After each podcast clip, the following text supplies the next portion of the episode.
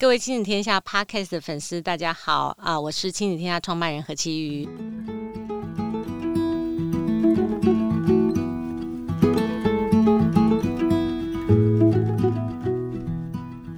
今天呢，我很高兴能够邀请到我的好朋友。如果关心教育创新这一块领域哈，翻转教育这块议题的朋友们，应该都认识他。他是呃学思达体系的创办人张辉成张老师。我们先请老师跟大家打声招呼。各位亲子天下 Podcast 的朋友，大家好。嗯、呃，那张辉成老师，其实今天我本来想请他来，是想要请他来宣传他跟李崇建老师合出的一本新书哦，叫《萨提尔的众生对话》。那可能很熟悉张老师跟。啊，李老师他们在最近推动这个萨提尔，然后在这个教学体系里面的努力哈，都啊相当的熟悉。但是因为最近大学学测刚考完之后，我看这个整个社群都在讨论呢，那个关于这个冰箱文这件事情，所以我就跟张老师说，哎，我们呵呵就临时起意的想说，哎，我们在讨论新书之前，我们先来讨论一下老师的专业啊，因为张老师之前是在中山女高担任国文老师，那其实这一块他在五年前吧，应该是开始开放教室啊，让呃全台湾的老师随时都可以 booking 时间去参观他的国文教学，他开始。第一个在台湾做所谓的翻转教学的示范呢，然后让大家能够体会到，其实一个创新的教学法不必然要牺牲掉所谓的学习成绩跟学习表现。那这一块，呃，张老师在台湾啊、创造了很大的影响力。那虽然他现在已经不在中山女高，但是他还是持续的在呃这个教学。帮助老师啊改变他的教学这个部分，有很多系统化的一些呃想法跟做法，所以我特别想说，我们请张老师在谈新书之前，先来谈一下他的本业，叫做大学学测作文考题，因为关于。呃，今年大学学测的呃两个作文题目，一个是谈删除记忆啊，然后另外一个是在社群上现在疯狂被哭手哈 被重置啊，变成梗图的，就是呃我有一座如果，如果有一座新冰箱，那我非常好奇，就专业的角度来看，张老师怎么看这次大学学测这样的一个题目？呃，大学学测现在主要有两大题嘛，哈，它的分类一个是议论文，或者是论说文，嗯，一个是抒情。如果我有一座新冰箱，它是比较偏向抒情文，嗯，所以因为是抒情文，我觉得它有两个引导的题干，一个是呃柯玉芬老师嘛，一位是。黄立群的散文，散文，这两位都是中生代很有名的作家。我觉得他们两个在谈这个冰箱，一个从情感，一个从家庭角度切进去，我觉得蛮好的，而且。作文的那个引导的方式，他说：“你可以看到什么？你会对一个新冰箱有什么想象？你会冰什么东西？你有什么样虚实的构想，或者是你想要的呃幸福人生是什么？”我觉得这样引导基本上也没有什么大的问题，而且他也有很大的空间让高中生去想象啊、呃，或者去啊、呃，从一个。具体的食物到一个大的层面，嗯，呃，我觉得它会引起很多的反应哈，可能会觉得哇，这个小东西，然后我看到大部分酷手最多的哈，可能就是又会想起奶奶的食物，爸爸妈妈，然后大家就会很理所当然认为它就会变成大家都在虚构一个呃情感，然后为了分数，这当然也有可能哈。这个就牵涉到我们到底要的是什么，以及我我也可以不用这个。我看到这个题目，其实我心里面有很多的感受。第一个感受是，呃，柯一芬老师的文章，其实在最早之前有一个人讲过，叫木心。嗯，他讲过一句话，我觉得非常把冰箱拿来做比喻。当然，它不是一个实体的冰箱。嗯，他说很多人都像冰箱。打开的时候是亮着，关起来的时候是暗的。嗯，我这句话很震撼我的，这句话跟我们的新书也有关系，萨提尔有关，而且跟呃，我我们我们要谈的一个很核心的关键，嗯、因为那个齐宇他问了我一个问题，说假设我是出题的老师哈，我不出，对，假如我拥有我我有一座新冰箱，我他会要我出什么？我觉得我就会出一个问题，我的问题是，你怎么样接纳你自己？嗯，或者是你怎么爱你自己？这个跟木星讲的话就很像，嗯，就是我们在人前的时候很亮，嗯，但是一关起来跟自己独处的时候，我们的内在是黑暗的，我们没有能量，我们没有办法安顿自己，我没有办法接纳自己，我没有办法和自己相处。嗯，我觉得高中生比较大的问题，或者是一般人比较大的问题，其实就是冰箱的问题。嗯，哦，就我们打开冰箱很亮。但是关起来的时候却是暗。哎，我在看那个柯玉芬他的那个专访，大家在重新问他说，他在很年轻的时候为什么写《冰箱》这个小说短篇小说，然后为什么最后这个主角这个女主角把自己。缩在那个冰箱里面，自己回到那个冰箱里面去。他形容这个女主角的这种情感啊等等。那他自己有在讲说，他说其实那个时候他会写出这样的短篇小说，也跟他那个时候一直感觉得很慌张，感觉人生正要意气勃发的时候，每个人却都想安定下来，回到他自己小小的那个角落。然后他在二十出头岁刚出社会那个时候，他觉得感觉自己不找不到一个定着点。然后呃，不知道自己的前方到底有些什么，那种慌张感，然后不能接纳自己的这种感受，让他最后在这个小说的结尾里面，给这个女主角一个比较悲剧性的啊、呃、下场，就是说她其实未缩回那个回到冰箱的角落，把自己关起来的那种冰封起来的那个意象，其实跟那个时候的心情是有关系的。是，这可能也跟老师讲的那个接纳有关。所以我有一种感觉，就是我们从小到大。其实是活在自己的房间里面，但是我们房间是黑的，嗯、所以我们想要找到一个出口走出去。但走出去之后，我就忘记回来，或是我不想回来，嗯、或者回来的时候我不知道怎么办。嗯、所以柯老师的那个小说就很像，我最后回到我的冰箱里面来，不如把自己冰起来，冰封起来。而且冰起来的时候又是黑的，嗯、又是冷的，嗯，它没有温暖，它也没有力量，而且它没有光。我是觉得张老师很厉害，他把那个大学学测题目跟我们要打的新书，就跟他跟李老师合作的这个啊萨提的众生对话可以连接起来。不过我还是很好奇，因为呃，在谈论这个。学测题目的时候，我自己是觉得这样的一个题目，其实对于有文学创作意图跟有 talent 的人来讲，其实是很好的一个很有意向可以大肆发挥的这样的一个题材。可是我觉得对所谓的一般考生，我总觉得回到这个写作教育这个到最终的目的到底是什么？然后作为一个大学学测考题，你到底应该考什么样写作题目？怎么样引导这个教学？我总觉得有一些突击，因为我自己感觉。我们目前的写作教育太强调的就是，譬如说是有创作导向的，或者是它这种文学性的。可是真正的写作基础教育，以 K 十二作为一个基础教育来讲，它目的其实不过就是能够自我表达，能够与这个文明社会里的这个相关的这种各个专业的沟通跟说服。那我觉得像这样的一个题目，sort of 没有做好这个引导。但我不知道你的看法是什么啊？我的看法是，大学的学测题目其实已经一直在进步。从以前的单一的题目，然后只给你一个题目，简单的引导，而且有时候是论说，有时候是抒情。嗯、那现在他把它拆成两个，然后不是只有直接给你一个题目，他可能给你一些引文，然后一些引导。我觉得整体来讲，它就是一个进步的过程。这个进步的过程跟我们能够，我们现在对它的要求，以及它能够改变的幅度，我认为它都是朝一个正面的角度去想。我记得好清楚，那时候我二零一三年把教室打开，我那时候就讲了一句话。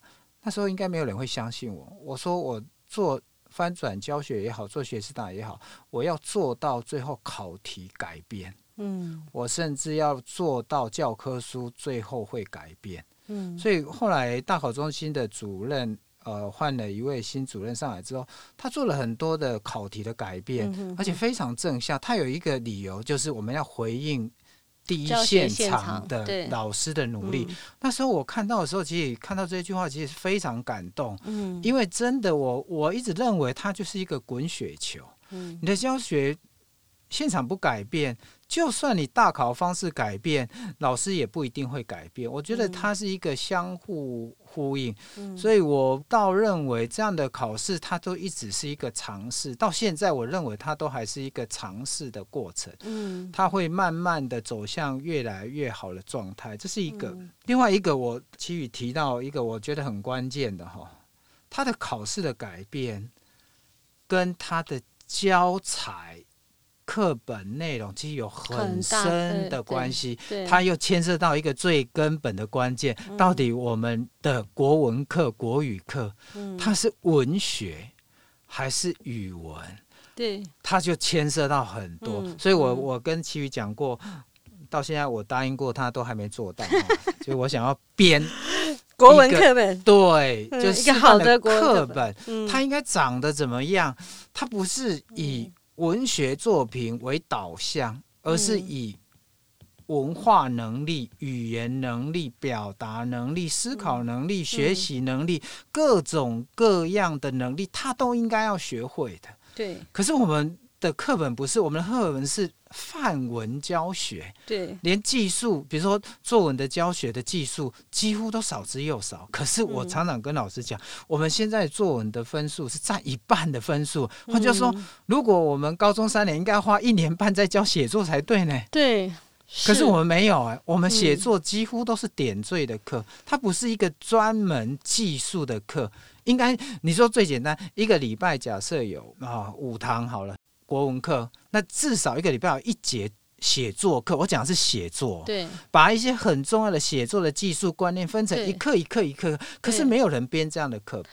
所以你看，我我的好朋友那个蔡吉华老师，我就觉得他写的这个写作相关的教学，我觉得非常顶尖的。嗯，而且不是只有他，其实美国教材多的不得了。对，琦瑜在美国应该可以看到，你看哈佛大学也出写作课的教材，斯坦福也是高中国小，太精彩了。但是我们没有人在做这件事情。而且现现在我后来发现，我我看呃。最近整个一零八课纲以后哈，大家对于那种学习历程档案的这种焦虑，或者这种申请入学的倾向，还有我我自己看我两个孩子在申请美国大学的过程，我真的深刻的感觉到写作是一个好重要、好重要的能力的核心。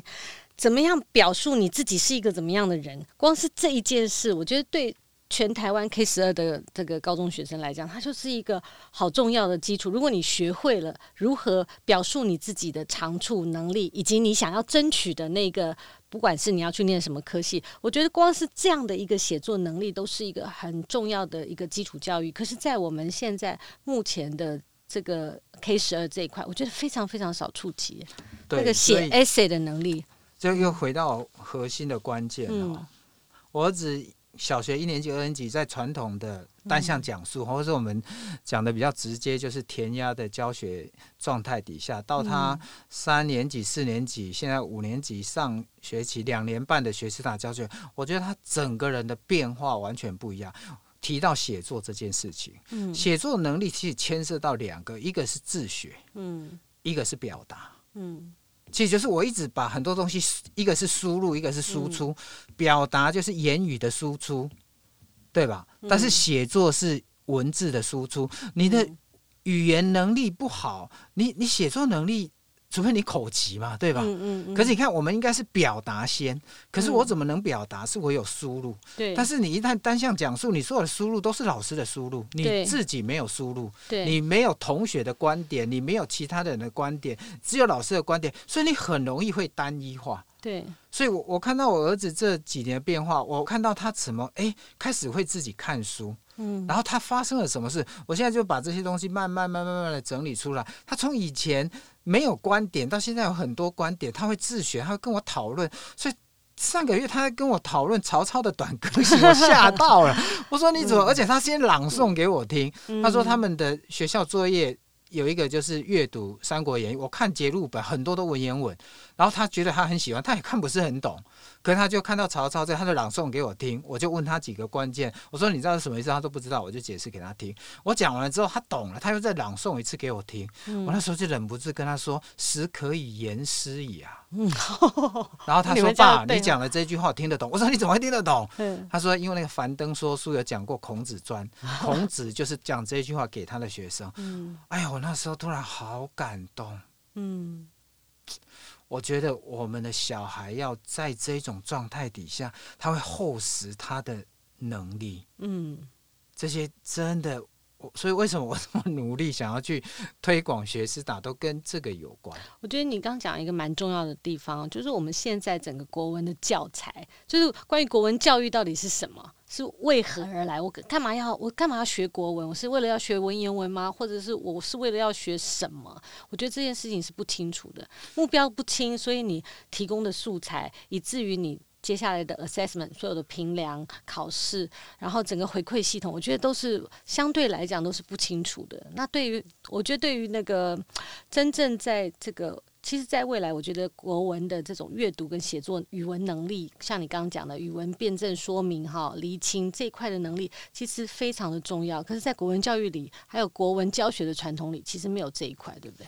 嗯，这个我认为哈，它的变革，我们在想说。我们讲一讲，它都很容易变。其实其实不是，因为它要考量的东西真的太多，它的真的太多，包括你的一张考卷出来，它就帮你规定清楚了，形音义字词 句段篇阅读测验文言白话的比例，它都已经被固定。嗯，所以你你真的要突破，我那时候就讲说，最简单的突破就是什么？嗯。你你把所有的选择题大幅度的减少，嗯、选择题大幅度的减少意味着什么事情？我们的小孩就不用背这么多东西。嗯，你真的要考一些语文，你说考注音怎么会用选的？嗯，对吧？用选的是他会吗？嗯，不是吧？猜的。然后那时候建议他们说不行，因为哈那个波如果写有没有勾起来，那算不算？所以。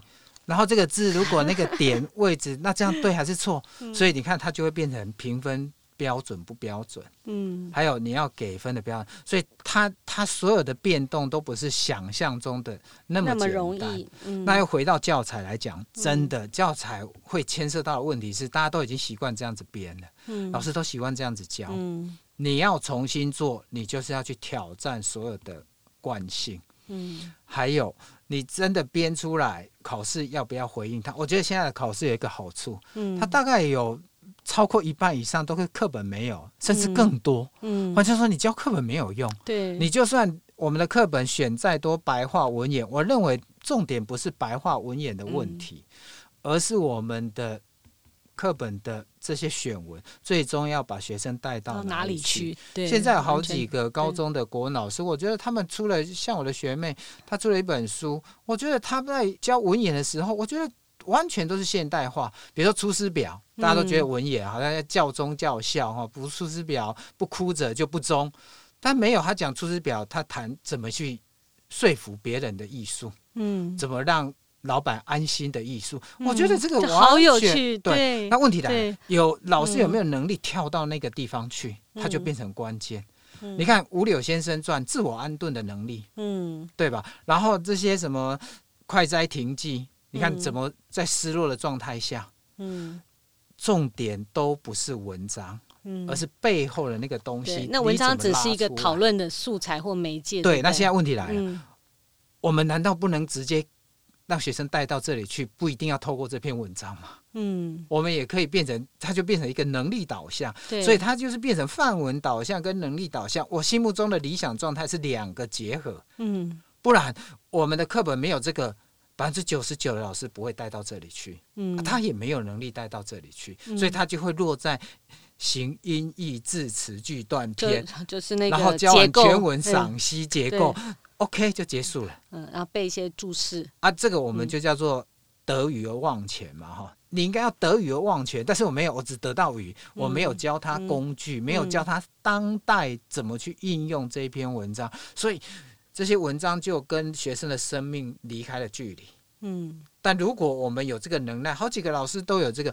我那个学妹叫张玲宇吧，好像那个学弟叫欧阳立中，现在非常有名。对对对对。我觉得他们都有很新的思维，把那个国文课的文言文把它融入现代化，而且把一些商业的概念、技术用语、人生的，我觉得那个太重要。所以我很认同我的老师玉老师说的话，他说：“书有新旧。”但是智慧没有新旧。嗯，我真觉得这一句话太好了。嗯，书有新旧，文章有文言白话，但智慧没有。嗯，东西会变，但是智慧不会变。你能够留到现在，大部分都是智慧。所以我觉得去讨论文言白话。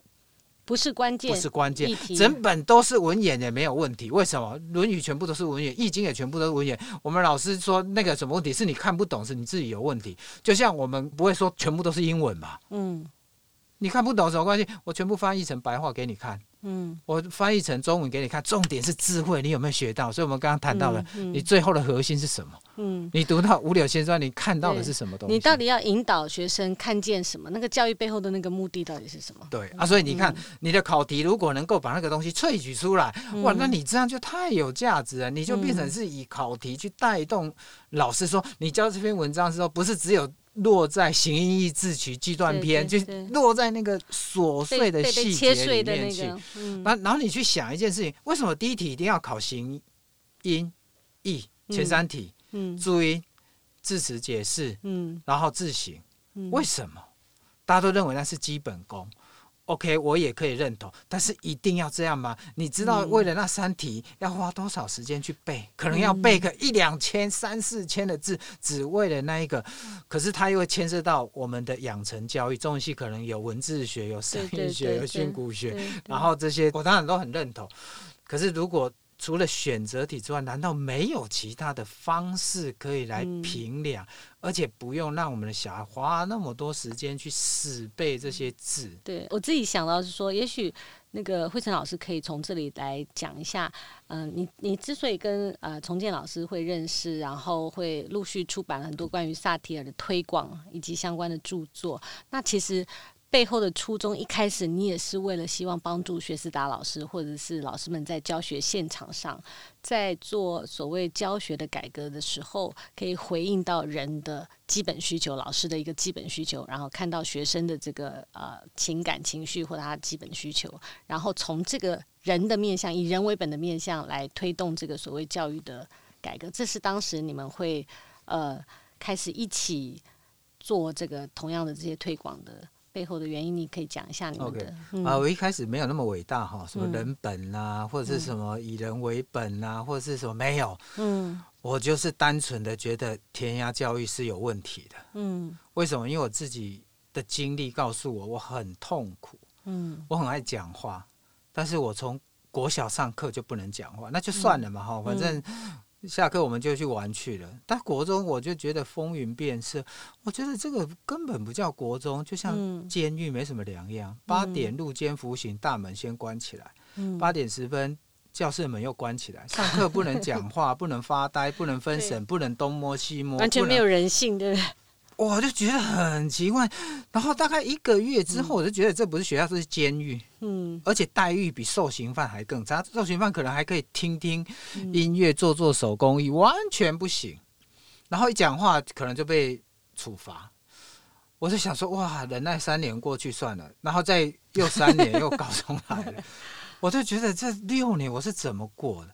然后我如果当老师之后，我就从受害人变成加害人。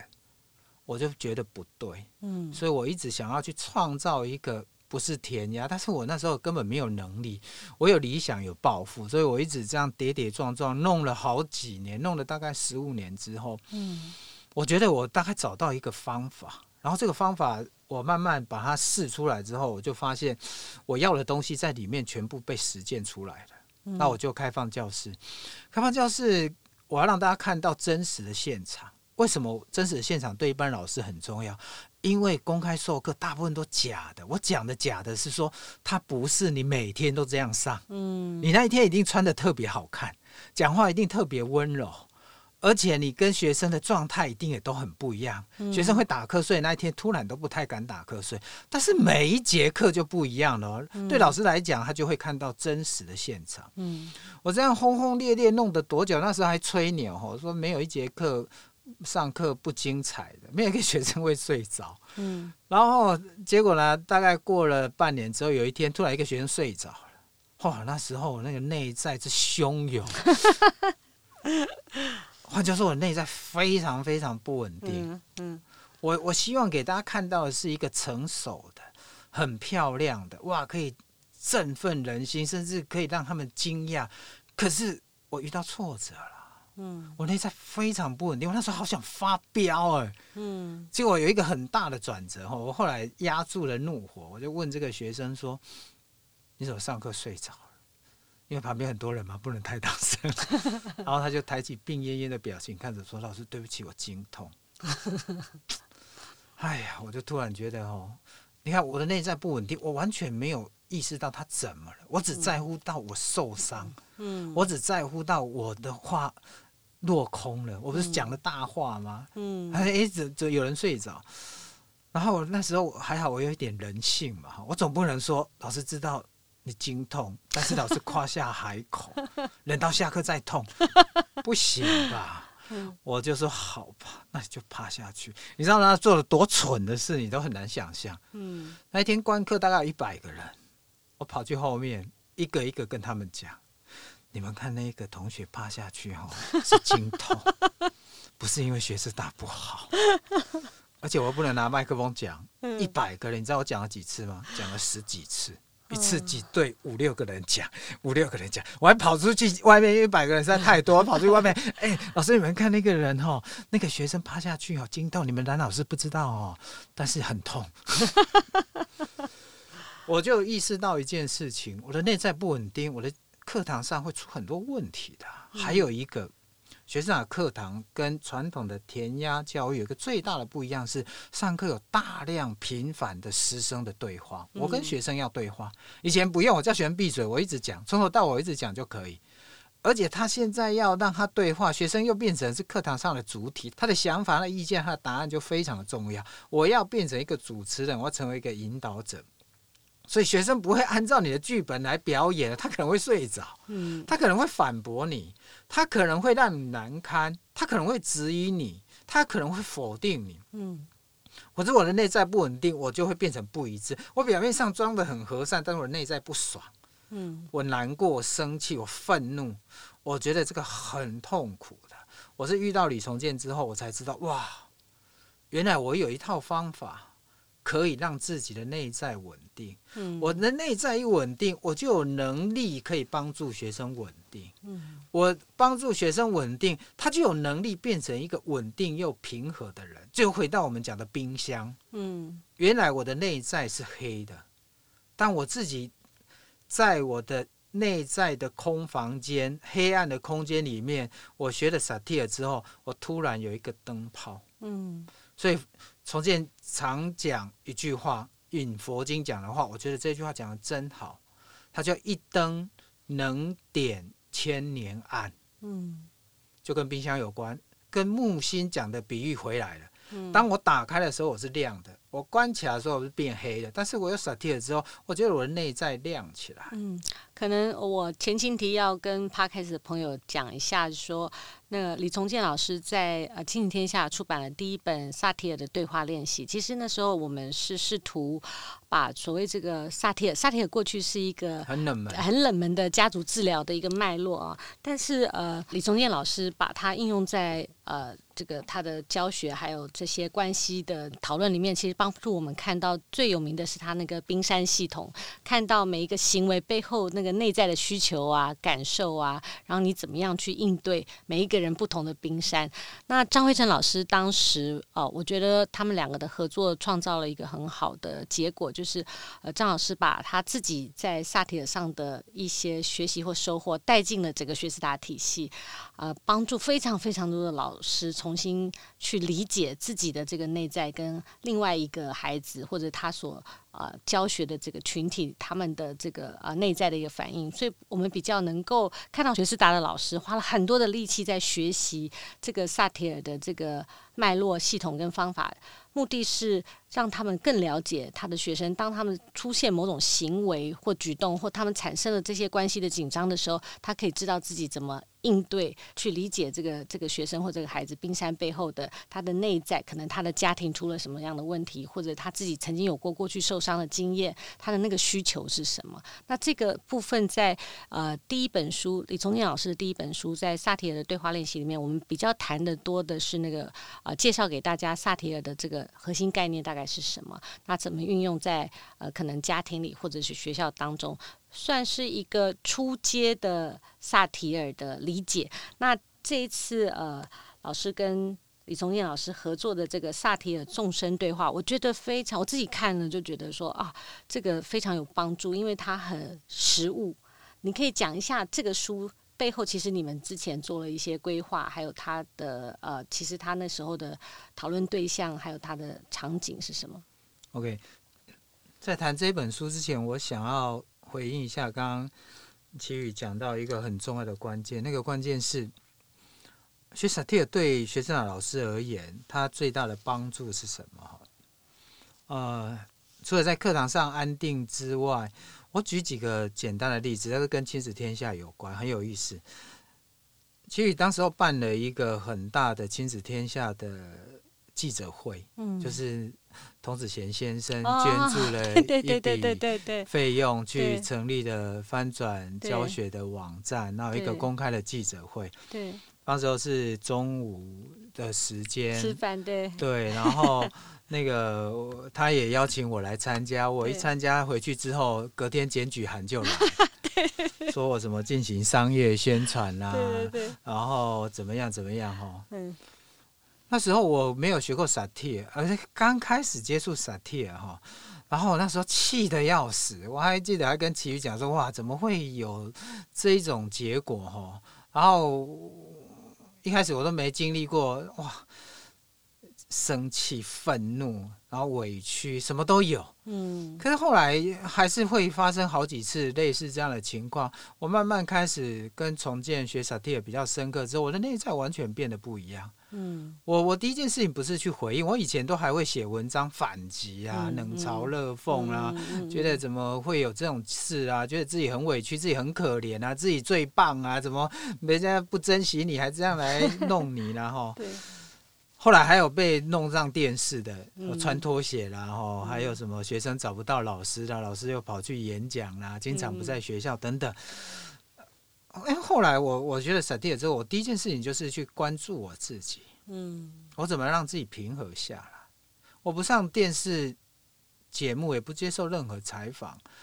可是当时候发生这件事情，校长希望我一定要接受电视的采访。我说好吧，那我就在电视上讲。我在讲的时候，我后后来发现我一点怒气都没有，而且我讲好平和啊，速度好慢，还刻意停顿。我以前不会这样，我一定很委屈，然后很愤怒，很生气。我觉得这个对我来讲改变实在太大。以前我的朋友都觉得，哎，张辉成你变化太大。李崇建的朋友说，哎，李崇建以前不是这样，他以前有什么人间烟火味？那个蔡吉华老师在这样讲他，为什么我会这样？因为我觉得重建自己的变化也很大。嗯，我自己的变化也很大，因为我开始接纳我自己。嗯，我开始愿意跟自己相处，而不是急于被所有的各种情绪控制，嗯，然后我就在那个情绪底下去做出各式各样的反应。嗯。可是为什么会这样子做？我我印象好深刻，这本书里头也有提到，这是重建特别提出来叫六 A，就每个 A 的后面都是一个英文单字。简单来讲，翻译成中文就是遇到任何事情，第一件事情就是觉察，嗯，觉察你的情绪，嗯。所以你看，我被检举，我要上电视，我第一件事情不是以前一定是第一时间发文反击，很像川普，嗯。对吧？我我有什么不爽，有什么埋怨，有什么观点，我一定要直接把它讲出来。我我印象最深刻，那时候上电视，我最近把这个事情也把它全部都写出来。当时候有一个演讲邀约，然后帮某一个县市、某一个高中主办他们的。整个县市的出任教师有一场研习，然后找我去演讲两个小时，我就说好。但是你因为是暑假，我有辅导课，你要发公文给我，那我有很多邀约，所以你要发完公文，我看到公文我才会把它寄到我的行事历。他说好，结果我后来没有收到公文，所以我忘了这件事情。那一天刚好没课，所以我在学校里面做学士打讲义。结果呢，到了下午，我记得没错的话，应该是两点。两点五分了，他打电话给我说：“张老师，你在哪里？”我说：“我在学校。”他现在有演讲，现在哦，现在哦，在新北市哦。我说：“现在有演讲。”他说：“我说可是我现在穿短裤穿拖鞋呢。”他说：“没关系，反正放暑假嘛，哈。”我说。这样好吗？说没关系，总比开天窗好嘛哈。我自己觉得了哈，总比开天窗，我就杀过去演讲。我也跟郑重跟大家道歉，我我平常不会这样，是因为真的啊，我也没有跟他们讲，他没发公文给我。嗯，结果呢？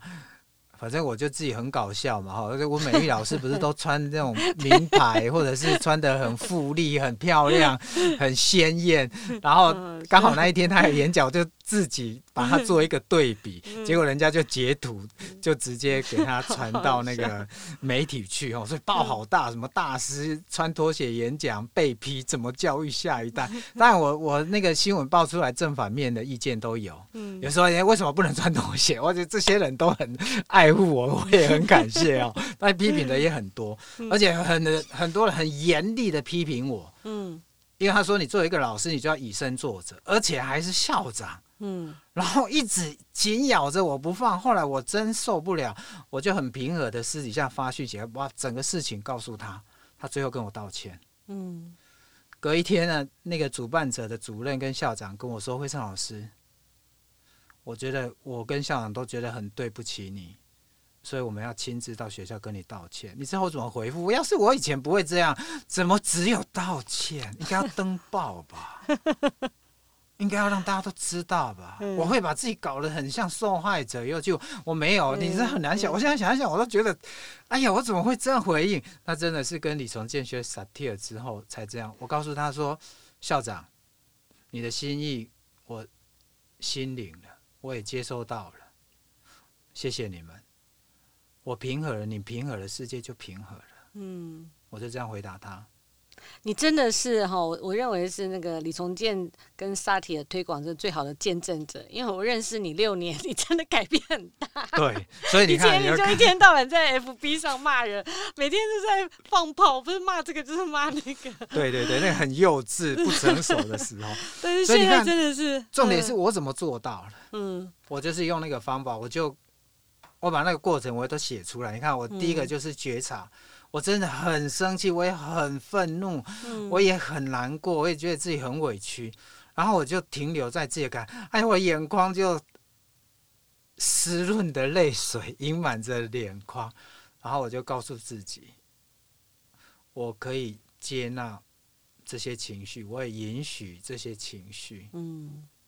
我也允许自己难过，也允许自己悲伤，嗯、我也允许这样，然后停一下，我再告诉自己，张伟成，接下来就转化嘛，哈，嗯，即使你被整，即使你被人家这样误会你，这么多人不知道真实的情况，也批评你，但是你为了想要让台湾教育变得更好的目标，一直在往前走，你没有放弃。你也没有像以前一样的反击，你没有一直到处在解说，你也没有一次在辩驳，也没有批评别人，你只是静静的在和自己相处，而且你没有放弃，你也没有怨天尤人。张惠成，你真的很棒。嗯，我那个刹那时候，我就意味到一件很重要的事情，我可以给自己能量的。嗯，我不需要任何人来安慰我的。我不用在脸书上讨拍，我是自由的，我不是一个委屈，我可以决定我自己要站在什么样的位置。嗯，我那时候我突然觉得哇，他有一个很新的东西流进来。嗯，我意识到这个的时候，我就意识到一件事情：当学生难过的时候，并不是我去安慰他，嗯，而是我怎么帮助他觉察他自己，嗯、然后帮助他带领着他怎么样让他自己找到他的力量。嗯，哇，这个路径完全不一样，我以前没有这种路径的。嗯、我以，所以我现在看到人家在写讨拍文的时候，我不是说讨拍文不好哈，我就想说哇。我以前也是这样子哎、欸，嗯，就是他在书里面，我自己觉得这个收获很大，就是童年老师一直强调那个接纳，他就说那个爱的能量就是一种全然的接纳跟靠近。那刚刚辉晨老师他讲出自己的例子，完全就 demo 了这个书里面讲的那个六 A，那包括 aware，你觉察你自己的情绪，或者是。Acknowledge 承认，你说你你承认自己的愤怒哈，而不会把那个焦点放在外面，都是因为他，都是因为他，都是因为这样，而是承认自己愤怒了，承认自己的这样的情绪，并且允许自己有愤怒的状态，然后再转化。所以后面他就说是 accept 跟 action 就转化情绪的一个行动。也许我需要吼出来，也许我需要哭一场，或者也许我真的就是需要有人给我一个安慰。那。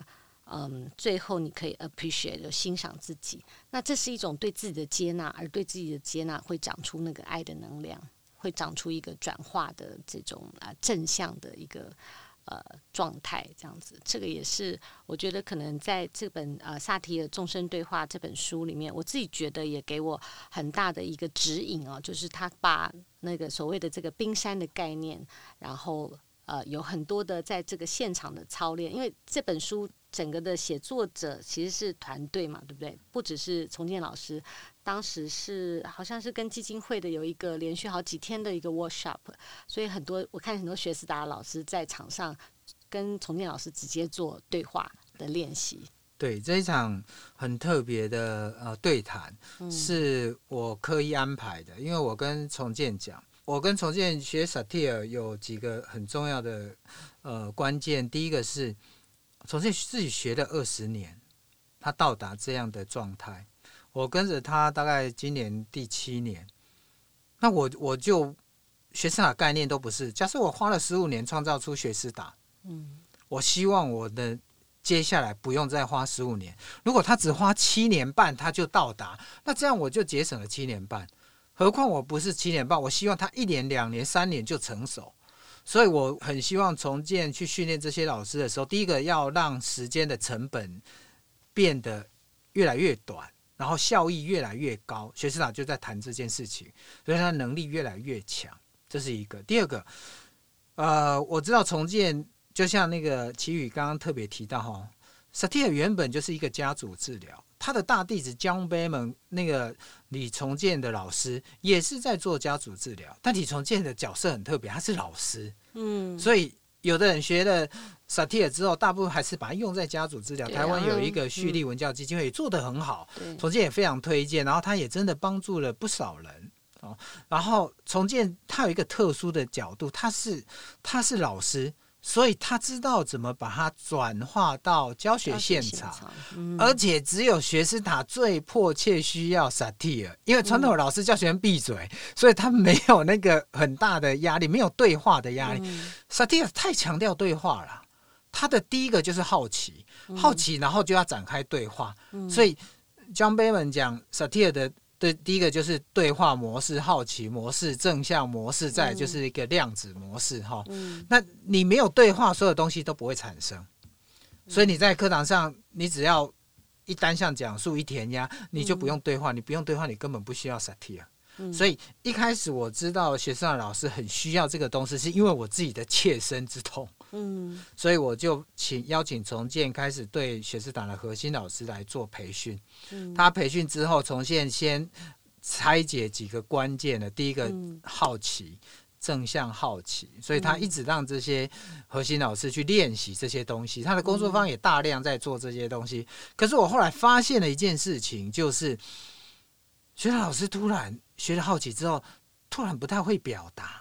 每次问到说齐宇，你现在感觉怎么样？你的观点是，你的想法是，就是只会好奇不会表达。我说总监这样不行，这样下去哈，那个连我儿子他的老师都是学师大的老师，他还会问我儿子哦，他刚转学进去他的班级的时候，哎，那个张小璐，你转到这一班，你的心情怎么样？那我张小璐常常去听重建的工作方案，很敏感的知道老师在跟他进行萨提尔对话，然后接下来问他，那你觉得这一个班怎么样啊？你的实际情况一直问问，后来张小璐很好笑，他说：“老师，你萨提尔过头了，好残忍啊！”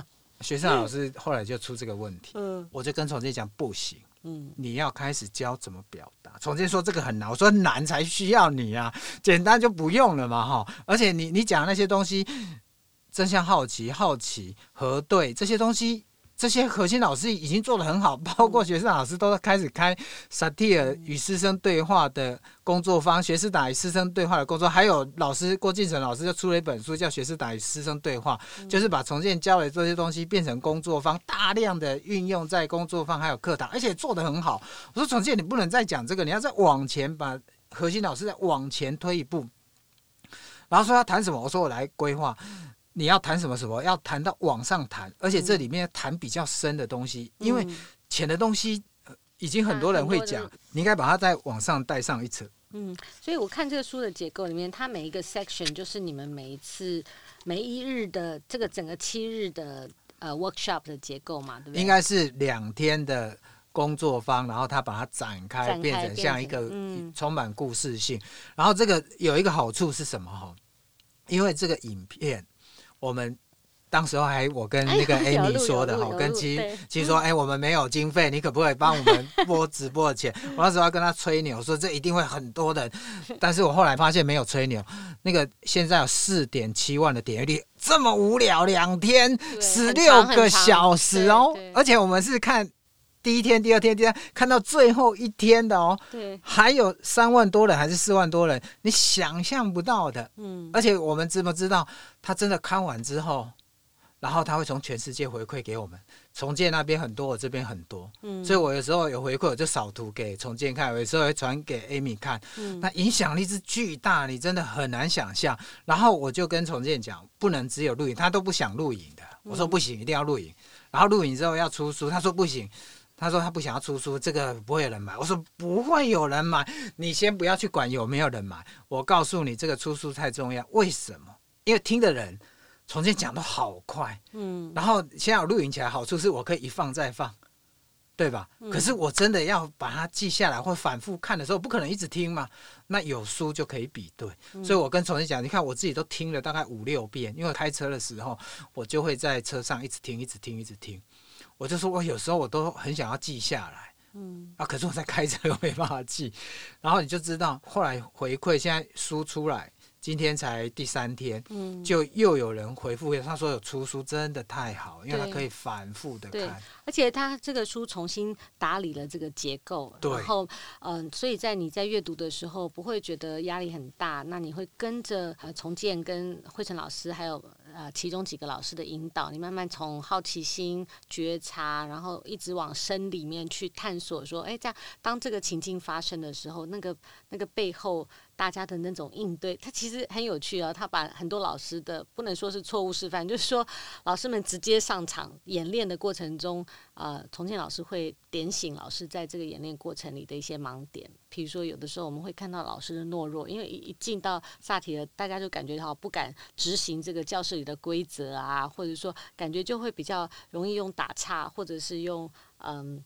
感觉比较柔软的方式来做这个应对，可是，在那个过程里面，重庆老师提点了很多。你作为教师，你你怎么样有一个坚定的姿态，然后一个呃是非清楚的立场，把人把事件跟情绪分开。这一些听起来，如果我们纯粹用啊第一本书当时在讲原理原则的时候，你会觉得比较抽象。可是，在这一本，我觉得众生对话里面，因为它是 workshop 的现场重现啊，然后整个的整理。啊、很有条理，所以你会感受到说，哦，原来是这个意思。我觉得这个收获对我这个呃不是常常在这个脉络里的家长来讲，我觉得是能够让很多家长，不只是老师哦，很多家长也可以看见我们在跟孩子这种对话，或者说我们跟亲近的人彼此对话的关系里面，我们自己的姿态。怎么样可以被察觉，然后我们怎么样能够展现我们自己对别人的所谓的好奇，或者所谓的这种深度的沟通。其实你刚刚讲得很好哈，我有一个简单的概念，就是它三者是相辅相成。三者是什么？哈，一个就是影片，嗯，一个就是。萨提尔众生对话，一个就是萨提尔的对话练习，就重建讲的萨提尔的对话练习，我认为是一个呃最简单的入门口。你有一个简单的模式，但你你要开始进到比较深的时候，你就要看这个萨提尔的众生对话。可是你看书跟你会缺一个东西，就是声音，重建的语态，他的应对姿态，啊，对。还有他的肢体语言，还有他的那个速度、声音的高低，那那个是你在书上看不到。所以我记得萨提尔的对话练习第一本有附 CD，对对，但现在 CD 最大的困难就是很难找到机器。但是我们现在我还要补充，要再植入，我们还有那个李重建老师的线上课程。哦，对对对对，对线上线上课程我们还有做 case，就是那种个别的呃，在课程里面有比较多。直接对应那个 case 的这种对话，那那个影像也蛮能展示出呃，崇建老师很特别的他的语态的控制。嗯，对，所以我我认为这个是一个很好很好的关键。你就算看影片哈，影片有很多好处，但是它的缺点就是它很长。嗯，然后你也不一定有机会，那些关键字哈，它一闪而过。你有书，你就可以慢慢看，慢慢回味，这是一个。嗯、然后，所以我觉得这三个搭配起来，还有一个很重要的关键字，就是要反复的看，连我都反复的看。嗯，重建其实也是，大家不知道重建怎么学那个萨提尔哈，他告诉我，他看 John Behrman 的录影的对话实录，他看了二三十次。一直看，一直看，然后去模仿 John Behrman 的用语，模仿 John Behrman 的语态。所以我后来他叫我去看，我就懂了。哦，原来是这样。这真的是因为听过会忘，你知道吗？对，就是原理原则我都认同，但是我没有那个真的体验，或者是说我没有那种刻意练习。刻意练习，对。他很容易回到个人的惯性里面。对对对对。他回到惯性很容易嘛？你就突然失控，就是回到你的惯性里面。我曾经跟崇建老师还有讲过一次，说：“哎，我可不可以出那个你的那个问题呀？就是说那种提问的句型，把那个句型跟譬如一百个。”萨提尔巨型，他要出了，在亲子天下。我一直跟他说，他说他他也说他不想要出这种书。我说没有，因为其实有人帮他做出来，嗯，然后他觉得不满意，我就看到两个帮他整理。其实这个不是只有重建这样，John Behrman 香港的萨提尔的那些伙伴们也帮 John Behrman 的问法整理成一本书，我看过，但是我觉得。他的英文用语跟我们的用语其实不太一样，还有我们是在教育圈或者是亲子教养，应用场景不同。对你，你对的家庭智商的用语或者是一个治疗的用语，其实很不一样。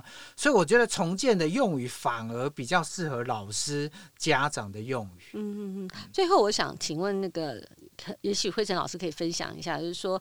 看这本书，或者是说了解这个萨提尔的这个对话练习这个概念跟体系，对一般的家长来讲，你觉得帮助是什么？因为可能对老师来讲，因为他有密集的应用场域嘛。那对家长来讲，你身为一个家长，或者是你从旁来看的话，你觉得呃，家长可以从这样的这个理解里面得到什么样的帮助？我觉得帮助实在是太大了哈，帮助很大。我讲就不太客观，从我儿子角度讲，他就很客观。张小璐大概两个月前写了一篇文章，他是作文题目叫做《嗨，看我们这一家人》，他就讲他们家有三个人，一个是他，一个是爸爸，一个是妈妈。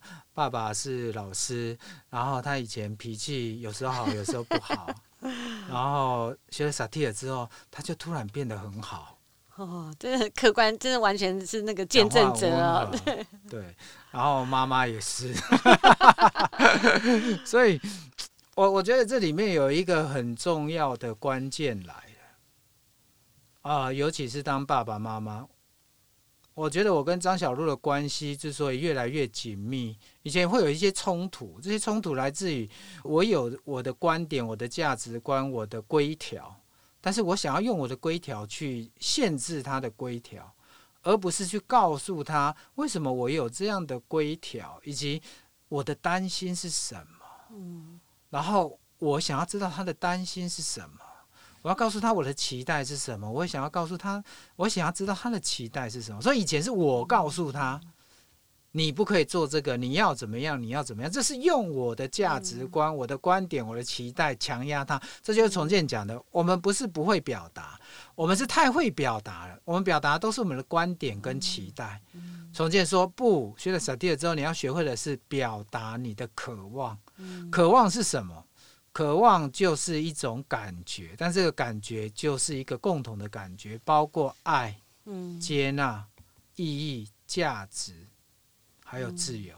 嗯所以它是一个很深刻的感觉，但是感觉是一样。你一定有爱的感觉，你一定渴望那个。自由的感觉，有价值、有意义、被接纳的感觉，那个东西才是你要去表达它的。嗯、但以前不是，你要怎么样？你要怎么样？是表达我的观点。嗯。所以我好想要讲一个很有趣的。后来我也跟我们一个老师讲说，你怎么样去关心你老公，就表达就好了。他下班了之后，你就问他，老公，你今天过得好不好？我知道，如果也是这样讲，我看重建每次遇到我，他说：“辉晨，你最近过得好不好？”哎呀，我都突然觉得好温暖。嗯，然后重建说，它里面有一个很重要的东西，你不是客套话，嗯，而是你发出真心的时候，你那个话就会有力量。哎、嗯，我一听有道理，所以我现在回来都练习给张小 张老师，你今天过得好不好？以前不是哦，以前我说张老师，你今天心情好不好？就冰山的第一层问感受，全部都在搞技术啊。后来我觉得哇，原来是要真心的去关心一个人。你怎么会愿意关心他？因为你接纳他，你不接纳他，你就会开始批评他。嗯，就像张小璐犯错的时候不接纳他，所以我就开始批评他。嗯，所以我接纳他这一个人，并不代表我接纳他这个行为，他是分开的。嗯。我接纳他成为一个人，但是我不接纳他做这件事情，所以我要表达的是那个渴望。嗯，哎、欸，我我觉得这一招很好，不是这一招好，这个问法，这个连接很好，我就告诉我们那个学校老师，他就我说，因为我猜他跟他。先生的结构比较像是他的先生比较讨好他的，他是比较超理智的。他说：“那你想不想关心你老公？”他说：“想。”那你就每天问他一句。哎，隔天跟我讲，我就觉得好有意思。我还跟李崇建讲，他就回来之后，她的老公进来，他就问他老公：“你今天过得好不好？”嗯，她老公突然愣了一下，嗯，然后还往后退了一步。你想要买什么？不是你想要买什么东西？怎么了？你怎么了？没有她老公吓到，然后她又再问了，没有，我只是想要问你今天过得好不好。她老公又问了一次，你到底要买什么东西？然后你知道我们那个老师多可爱？她晚上睡觉的时候就问她老公，她说：“今天你回来的时候，我问你今天过好不好？你喜不喜欢我这样问你？”嗯，她老公说：“我喜欢。”嗯，哎呀，我就突然觉得好美好。嗯。为什么？因为我们不会表达。对，我们对小孩的要求是什么？其实我有一个渴望，嗯、爸爸希望你很好。嗯，所以张小茹跟我太太之前，我们撒爹都没练好的时候，张小如很晚睡嘛，哈，有时候搞到很晚还不睡，我太太就说：“赶快睡觉，现在很晚了。”我就帮他做翻译，你看翻译多重要，嗯、因为妈妈很担心你没睡好，嗯、抵抗力会不好，明天没睡饱。嗯、你记不记得你上次流感，就是因为你抵抗力不够，嗯、所以妈妈在关心你。所以就是表达那个需求跟渴望，对，然后也表达你的接纳。其实这三件事情就是一个表达爱的能力。对，我们常常说，呃呃，中国人或者东方人不懂得表达爱，并不是说我们会说我爱你，而是说我们不知道在这个爱的关系里面，我们怎么接纳对方，怎么表达自己的需要，怎么表达自己的渴望，以及从一个过去那种单一观点的说话，或者是教训，或者是表达单一的期待，变成是一个互动的、相互了解的这种。爱的能力跟连接的能力，那呃，今天跟辉诚老师讲话总是很开心，所以他今天来我们 Podcast 的，我史上第一次完全不需要脚本。对，我还没想到已经结束了，我还有多没讲。那因为那个时间的关系，所以我们今天就呃这个分享就到此告一段落。不过我我还是觉得呃有兴趣的。Podcast 的粉丝们、朋友们，可以真的去看一看萨提尔的对话练习跟萨提尔的众生对话。那，嗯、这一块我觉得是我们蛮需要呃帮助我们自己，不仅是增强亲子关系或夫妻关系，我觉得最重要的是真的就是了解我们自己，接纳我们自己那种全然接纳产生的这种新的能量，会带给你呃不一样的人生。那我们谢谢今天谢谢慧诚老师，谢谢大家。然后今天的分享就告一段落喽。如果你喜欢我们的分享内容，请下载收听，并且订阅亲子天下的 Podcast，或者订阅我们的亲子天下 YouTube 频道。所以如果你有任何的问题，或者是想了解的主题，欢迎留言告诉我们，我们会持续在节目里回应。啊，亲子天下会客室，我们下次见，拜拜。